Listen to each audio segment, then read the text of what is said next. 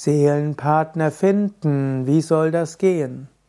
Viele Menschen suchen nach der idealen Liebesbeziehung und Menschen suchen dann insbesondere ihren Seelenpartner.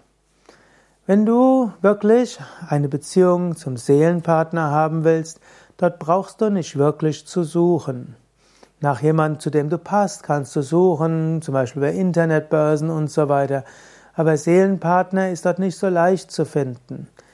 Die einfachste Möglichkeit, Seelenpartner zu finden, wäre, praktiziere tief, praktiziere spirituell, meditiere, löse dich von äußeren Identifikationen, löse dich von Vorstellungen, wie ein Mensch zu sein hat, gehe mit offenem Herzen durch die Welt, und dann kann es sein, dass du plötzlich einen Menschen siehst und die Tiefe der Seele leuchtet auf in euch beiden gleichzeitig und dann habt ihr euch gefunden.